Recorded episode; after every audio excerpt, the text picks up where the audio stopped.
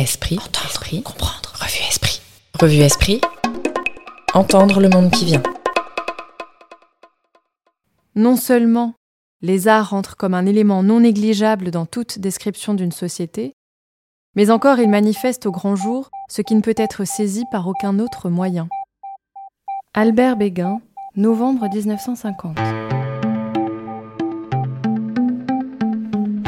Vous écoutez Au grand jour, le podcast culturel de la revue Esprit, qui vous emmène à la découverte des œuvres et des artistes, là où les arts rencontrent leur public. Dans cet épisode, Hélène Munier, historienne de l'art, nous introduit dans le musée Unterlinden de Colmar, où se termine le chantier de restauration du retable d'Issenheim, chef-d'œuvre de la Renaissance germanique. L'aventure de la restauration du retable d'Issenheim a commencé en 2003. Elle vient de se terminer en juin 2022. Elle a consisté en, entre 2003 et jusqu'en 2013, essentiellement un travail d'étude, d'analyse, d'observation.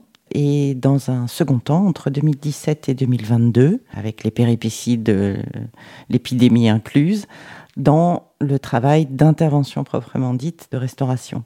Ce qu'elle a de particulier, cette restauration, c'est qu'en fait, elle s'opère sur une œuvre euh, en excellent état, parce que fabriquée euh, par des artisans d'excellence, un atelier euh, dirigé par un maître d'œuvre hors pair, les meilleurs menuisiers, les meilleurs peintres, les meilleurs forgerons, etc. Donc un très bon état de conservation, une survie miraculeuse à 500 ans d'histoire, à toutes les vicissitudes de l'histoire, et il y en a eu dans la région de Colmar euh, pendant ces, 500 ans. Et du coup, dans l'enjeu de la restauration, la question c'est euh, évidemment pourquoi est-ce qu'on en prend euh, le risque d'intervenir sur le tableau?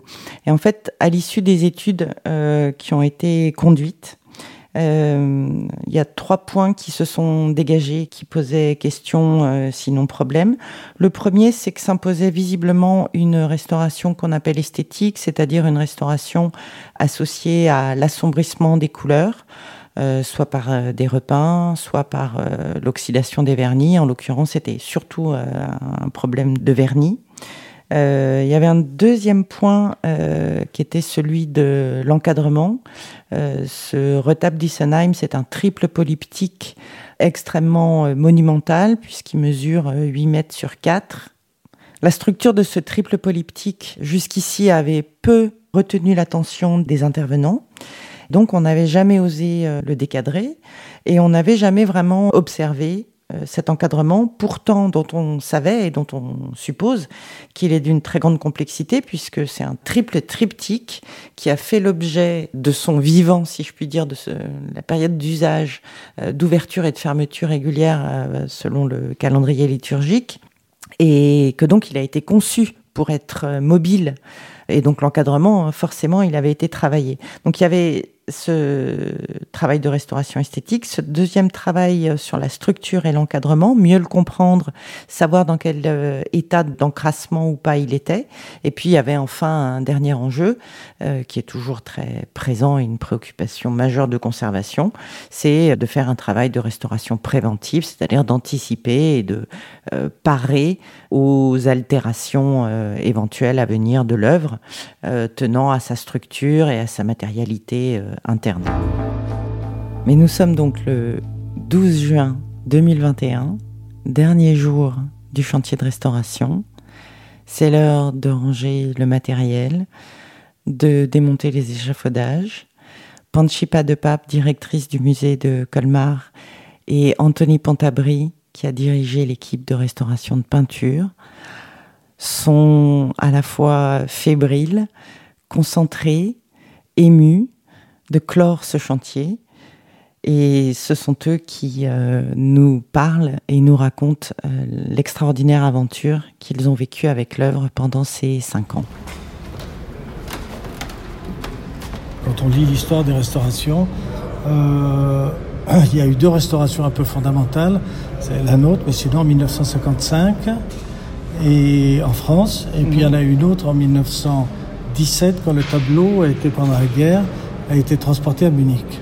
Mais on sait que les, plus grosses interventions, c'est 17, 55 et maintenant. D'accord. Mais il y a eu des tas de petites interventions, il y a eu des tas d'interventions, ce qu'on appelle de refixage. Donc qu'est-ce qu'ils ont fait à l'époque? C'est qu'ils n'allaient pas faire ce qu'on a fait nous, c'est-à-dire que bah, c'était pas comme ça qu'on resterait. Donc ils ont pris un gros pinceau et ils ont tout repeint. Euh, ce repas, c'était un repas qui était très très compliqué à enlever, donc on l'a enlevé et mhm. ensuite on s'est trouvé avec toute cette fibre et toute, chaque fibre, chaque fil de fibre était à nu et blanc. Alors la seule chose, qu'on a deux accidents sur ce tableau. On a ce que vous voyez là, vous voyez sur le Saint-Antoine, il y a une, enfin, une fissure qui maintenant ne voit pas, mais vous voyez oui, qui Bon, ça c'est en 1903, au cours d'un déplacement de l'œuvre, ils ont fait tomber le tableau et le tableau s'est fendu sur, sur tout le long. Et la seconde altération, c'est justement sur ce panneau, c'est que quand il, il a voulu re-rentrer dans la feuillure, il était trop sorti, il a cogné contre le cadre, et au lieu de rentrer dans la feuillure, il a buté contre le cadre, et il y a eu une déformation qui aujourd'hui existe et, on ne peut pas la modifier. Donc ça, c'est en gros notre restauration, c'est-à-dire une structure, parfaite, ouais. quelques petits trucs, des, un travail sur les cadres, au niveau structure, mhm. et, puis, euh, et puis une très légère affection sur la, la, forme de Saint-Antoine. C'est ça. Sinon, tout le reste, c'est une restauration esthétique. Avant de faire ce travail de restauration de surface, donc dit restauration esthétique, il va s'agir d'enlever des repeints, de les enlever à proprement parler. Pour ce qui est des vernis, il va s'agir simplement de les amincir, de les alléger. Et à ce moment-là, bon, en l'occurrence, on avait très peu de soulèvements, euh, donc de refixage à faire. La couche picturale était euh, assez impeccable. En revanche, on avait affaire à des vernis qui s'étaient vraiment beaucoup oxydés et qui assombrissaient considérablement les couleurs. Dans l'application des vernis, la grande difficulté, c'est de doser le niveau d'intervention sur les vernis à poser ultérieurement à la réalisation de l'œuvre, tout en respectant la couche de vernis appliquée par le peintre lui-même et la couche de vernis suffisante qui garantisse que l'œuvre puisse continuer de se préserver. Il ne s'agit absolument pas de mettre la couche picturale à nu. Pour ce faire, on a fait en l'occurrence une trentaine de tests de prélèvement par zone. Et puis ensuite, on a testé différents solvants pour trouver les plus appropriés selon euh, le niveau d'épaisseur d'application de vernis, selon également le, le niveau d'altération des pigments. Par exemple, les oxydes de cuivre, les verres de cuivre, c'était parmi les plus oxydés, les plus abîmés. Et du coup, ça amène à faire des choix euh, et des arbitrages qui sont extrêmement difficiles entre utiliser d'une part des solvants euh, dont on connaît la pérennité, l'évolution dans le temps, et puis aussi essayer de bénéficier des euh, dernières mises au point de chimiques, de nouveaux solvants qui permettent d'intervenir et en général qui essayent d'être le moins invasif possible. C'est une des raisons pour lesquelles Anthony Pontabry, dans son recrutement et sa constitution de l'équipe, a fait appel à la fois à des restauratrices extrêmement chevronnées et expérimentées, bien entendu, mais il est aussi allé chercher euh, quelques jeunes restauratrices euh, formées aux dernières techniques qui avaient la capacité et qui avaient manié justement ces solvants euh, les plus récents. Voilà, tout ça pour dire la, délicatesse et la, la finesse de, ce travail euh, d'amincissement des, vernis. La restauration, c'est pas juste on se lève un matin en disant tiens, on va restaurer l'heure. Hein. Donc ça, c'est complexe. C'est une rencontre avec une superbe équipe euh, qui est l'équipe de Tony Pontabry et de Juliette Lévy pour les sculptures. Et c'est, enfin, moi, je, trouve qu'on le regarde autrement, le retable. Alors, c'est peut-être mm. moi, hein, j'en sais rien, je suis peut-être trop, euh, trop dedans, mais, euh, mais c'est, des moments. Le, les, le Saint-Antoine et le Saint-Sébastien, enfin, moi, je trouve que c'est, une des découvertes les plus étonnantes. Les encadrements, c'est un mm. truc de fou. Enfin, jamais j'aurais imaginé que c'était, euh, c'était pas avec une telle subtilité et avec un tel art, enfin, le, lien entre le panneau et l'encadrement. Moi, je trouve qu'on les, on les redécouvre, ces panneaux-là. Moi, ce que je dirais aussi, c'est que c'est une aventure, parce que c'est une aventure qui commence euh, en 2003 quand on confie une étude à Carole Juillet. Puis après, on fait une autre étude. Non, elle commence une restauration qui est stoppée pour des raisons. Pour des raisons. Ensuite, on refait une étude en 2013. Et ensuite, il y a une restauration qui dure 4 ans. Donc c'est toute une, vie de différentes personnes, de personnes, de restaurateurs autour d'une œuvre pour découvrir beaucoup de choses. Parce que cette restauration esthétique nous a non seulement révélé des couleurs qu'on soupçonnait, mais qui sont maintenant vraiment... Hein, et puis des tas de petites choses qui étaient cachées par les vernis, par, euh, euh, par des vernissons, et tout. On redécouvre, on redécouvre des trucs qui étaient là, mais que maintenant on voit vraiment. La chevelure de Marie-Madeleine, parce que je l'ai dans l'axe. Vous voyez la chevelure qui est, qui est à l'arrière, qui est sur ce fond sombre? Mhm. Absolument pas. Il y a six mois, vous la voyez pas. Enfin, on ne voyait pas qu'elle avait des cheveux qui partaient euh, derrière. L'ombre des jambes sur la, sur la croix, euh, des anges dans il, y a, plein de détails. Ouais, ouais. J'avais pas le souvenir là, effectivement. Non, non, mais non, tout ça c'était masqué par le, vernis. Et même nous, il y a des choses qu'on découvre encore il y a deux, trois semaines, qui tout d'un coup le nettoient, ou même, même une petite retouche. Une chose qui nous a vraiment frappé, qui a frappé aussi Madame de Pin, c'est que c'est des tableaux qui ne sont pas très abîmés au niveau lacune, accident. Et donc il y a sur le Saint-Jean-Baptiste, on va dire, il y a euh, deux, trois jours de petits retouches, etc. Rien que ces petits jours-là redonnent tout d'un coup une puissance et une luminosité, à ce, drapé exceptionnelle. C'est-à-dire c'est, c'est rien. Et c'est juste ce petit apport de couleur qui fait que cette œuvre qui est là, qui est toute là, qui attendait juste ces petits points, d'un coup elle surgit de façon extraordinaire. Il y a aussi un aspect euh, tout à fait euh, pratique, c'est que l'équipe est donc constituée de 11 restauratrices qui ont chacune une expérience importante et euh, une expertise évidemment spécifique. Et d'abord, elles ne travaillent pas toutes ensemble, ne serait-ce que parce qu'elles ne sont pas toutes disponibles à 100% de leur temps pour euh, travailler euh, sur le retable, mais aussi parce que ce serait pas gérable. Et quand l'une travaille de manière très précise à un endroit avec euh, ses lunettes. Il faut en même temps qu'elle ait euh, en perspective la vision de plus loin, ce qui n'est pas forcément toujours possible. Donc à la fois, elle fait des allers-retours entre être tout près du tableau, s'éloigner, redescendre de son échafaudage, et puis en même temps, elle peut avoir euh, être conduite à faire appel à la restauratrice qui est à côté d'elle pour lui demander de loin quel est l'effet général produit, est-ce qu'elle va dans la bonne direction, est-ce que, est-ce que ça se tient? On les voit même quitter euh, l'échafaudage à deux ou à trois, appeler euh, Anthony Pontabry et puis euh, se concerter pendant quelques minutes sur est-ce que ça convient, est-ce qu'on a une bonne lisibilité, est-ce que la lumière revient de manière juste par rapport au reste. Autrement dit, c'est vraiment un travail de croisement de regard. Il y a à la fois regarder de tout près, regarder de plus loin, garder la vision globale en tête, et il y a aussi croiser les regards chacune voyant quelque chose avec des yeux extraordinairement précis, mais évidemment à plusieurs, on voit davantage de choses. Il a été étudié pendant, pendant pas mal de temps par le Centre de recherche et de restauration des musées de France. Hein. Depuis 2000, il y a eu des radiographies, des photos infrarouges, des photos en fausse couleur. tout ça, ça apprend. Tout le terrain balisé ah pour vous. Tout ça, ça apprend beaucoup, beaucoup. Ça nous a beaucoup appris sur sur la manière de, peindre.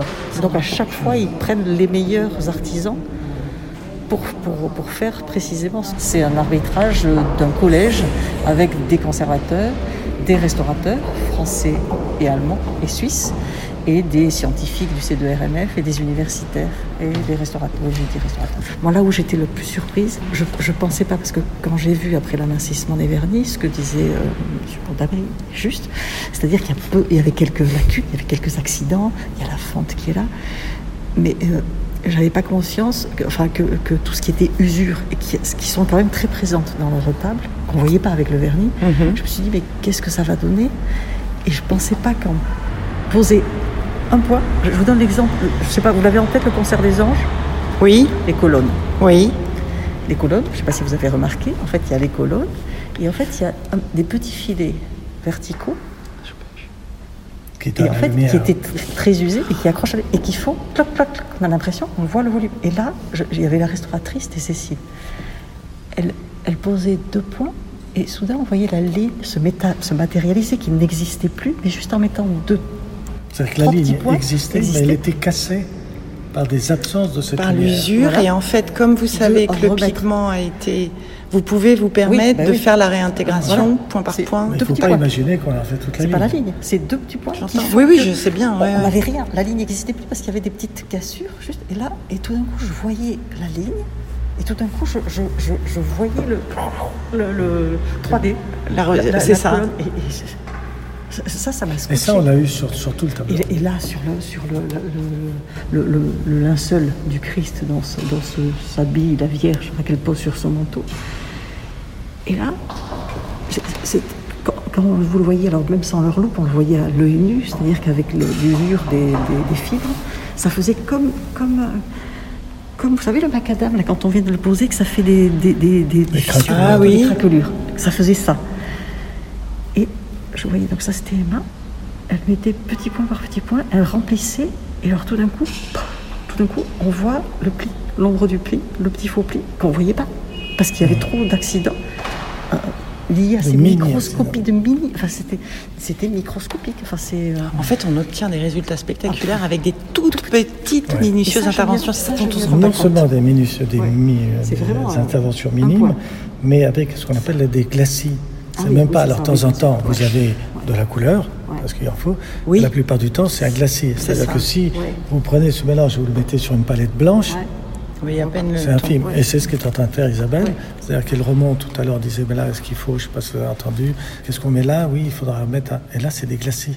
C'est-à-dire, si vous voyez la, la- la transparence de sa couleur, ben, elle met une petite couche là, une petite couche là, ce qui va redonner une structure à quelque chose qui a été vidé par les nettoyages successifs, par les siècles et tout. Et là, c'est nécessaire de redonner une lecture quand même à cet espace, ce paysage-là, Oui. où il y a des choses qui ne sont pas compréhensibles. Et justement, avec une heure de travail et des petits glacis, vous redonnez vie à ce triangle et vous voyez. Ah, mais là, Ouais, le, ouais. le paysage, ça fait partie aussi, la lumière dans oui. cette scène. Euh, Et maintenant, on voit bien la seconde montagne derrière. Par exemple, là, Oui. si vous voyez les mains de la Madeleine, Oui. vous avez Jérusalem, vous avez un paysage clair d'abord avec une ville qui est Jérusalem. Au-dessus, vous avez ces falaises. Ouais. Et puis au-dessus, avant le siège, vous avez une autre montagne. Les crêtes de montagne. Voilà, ouais. Bon, cette montagne, déjà, avant, avant le nettoyage, je vous dis même pas, de toute façon, avant le nettoyage, il n'y avait je aucune... n'avais pas aucune- souvenir, moi, d'un paysage modelé, structuré. Voilà. Et là, vous avez un paysage modelé, et cette dernière montagne, on ne la voyait pas. Parce que vous avez le Golgotha. Vous Ouais. descendez la plaine, les falaises, pouf, la montagne. Je trouve ça génial. Ça, c'est impressionnant. Mais tout était génial. Le, hier, c'était au début de semaine, le, le petit, le petit drapé là, de Saint-Jean là, qui sort de sa manche là. Oui. Tout ça. Moi, vous me l'auriez demandé de le décrire il y a une semaine, je vous aurais dit oui, c'est un drapé, c'est un aplat rouge. Et là, en reprenant, toujours petit point par petit point, les petits glacis, toutes les ondes, les... paf, on voit, il y a, l'ombre, il y a le creux, ça revient. enfin. Alors ça, il faut calculer aussi que c'est, pour vous dire, on a travaillé pendant deux semaines en réintégration picturale. Deux semaines à quatre sur les quatre panneaux là-bas. Non, pas seulement les quatre. Les quatre plus, les trois associés. Saint-Sébastien, Saint-Antoine, la Prédelle. Quatre restaurateurs pendant deux semaines. Ici, sur ces, seulement ces, ces deux panneaux, et les deux panneaux de l'autre côté, on a travaillé pendant deux mois à entre cinq et six restaurateurs C'est pas du tout. euh, pour vous montrer le degré de- de- d'usure et de, de- Hmm. de- de choses à faire sur ces tableaux par rapport aux autres. Les autres étaient impeccables. Donc on prend la mesure euh, à travers cet entretien de la, de la complexité euh, que peut être ce travail de restauration qu'on soupçonne pas forcément et on imagine le niveau de qualité de relations qu'il a fallu construire, qui se sont faites au fil du chemin pour de créer cette, cette complicité, cette fluidité. Ce qu'il en résulte et ce qui en ressort de très frappant, c'est la manière dont euh, une historienne d'art euh, qui connaît cette œuvre depuis euh, des dizaines d'années, un restaurateur qui lui a une pratique également de plusieurs dizaines d'années, de les voir chacun avec leur propre regard aller de surprise en surprise, s'étonner encore eux-mêmes d'une œuvre qu'ils croyaient connaître.